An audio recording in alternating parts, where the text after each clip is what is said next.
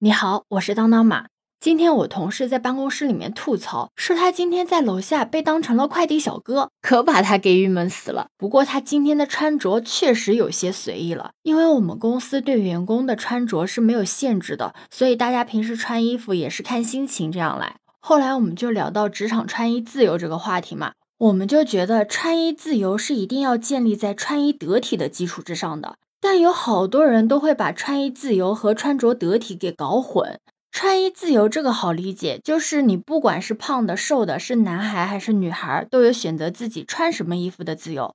但是你一定要是在穿着得体的前提之下。比如说，你特别喜欢穿拖鞋，但如果你在面试的时候还是穿着拖鞋去面试，那就是很不得体的一件事情了吧？而且你知道吗？别人对你的感官呢，是取决于五五三八七定律的。那什么是五五三八七定律？就是百分之五十五的体现是在外表穿着打扮上，百分之三十八的体现是在肢体动作以及仪表上面，百分之七才是谈话的内容。有句老话说得好，人靠衣装，佛靠金装。除了应对生活中的各种场合，职场应该是人靠衣装比重最高的场合了吧？在投行里面，清一色的深色的套装，深黑色或者深蓝色，都体现着公司以及个人的竞争力、统一化和严肃的一个态度。你看过那个电视剧吧？就是我的前半生里面的贺涵和唐晶，就特别的能够代表着咨询行业的穿衣风格。讲究单品和细节的装饰，营造出咨询行业专业可信赖的职场人形象。那在互联网行业呢？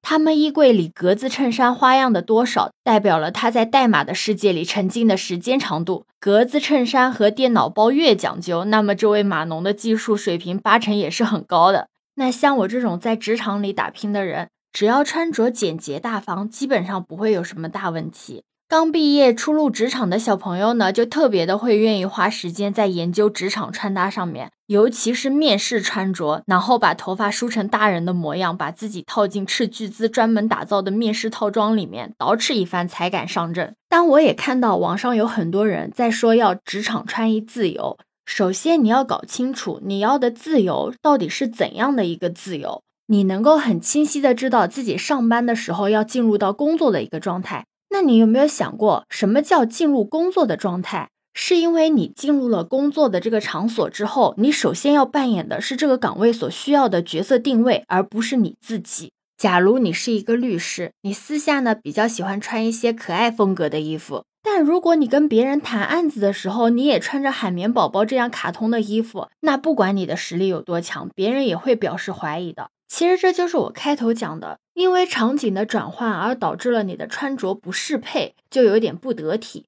但这个跟职场穿衣自由真的有什么关系吗？你可以在职场想怎么舒服就怎么穿，但你真的愿意仅仅是因为穿着不得体就丧失了一些客户甚至晋升的渠道吗？因为大家都会通过一些显性的因素去判断你的一些隐性的因素，包括你的学历、背景、收入，甚至于你的专业能力。这就是很残酷的一个现实问题啊！甚至有的行业公司会直接贴出公告，要求员工的穿着规范，比如毕马威的着装规范通知。员工虽然在办公室里面可以不用穿上装的外套、打领带，但仍需要保持专业性。这“专业性”三个字就很耐人寻味。其实我们毕竟是一个社会动物，这个社会呢是不存在什么绝对的自由的。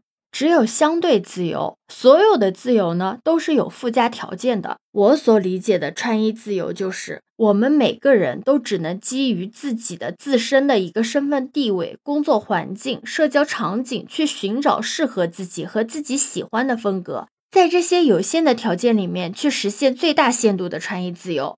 你对穿衣自由有什么看法呢？可以在评论区留言告诉我哦。欢迎你的点赞、收藏、订阅。这里是走马，我是当当马，拜拜。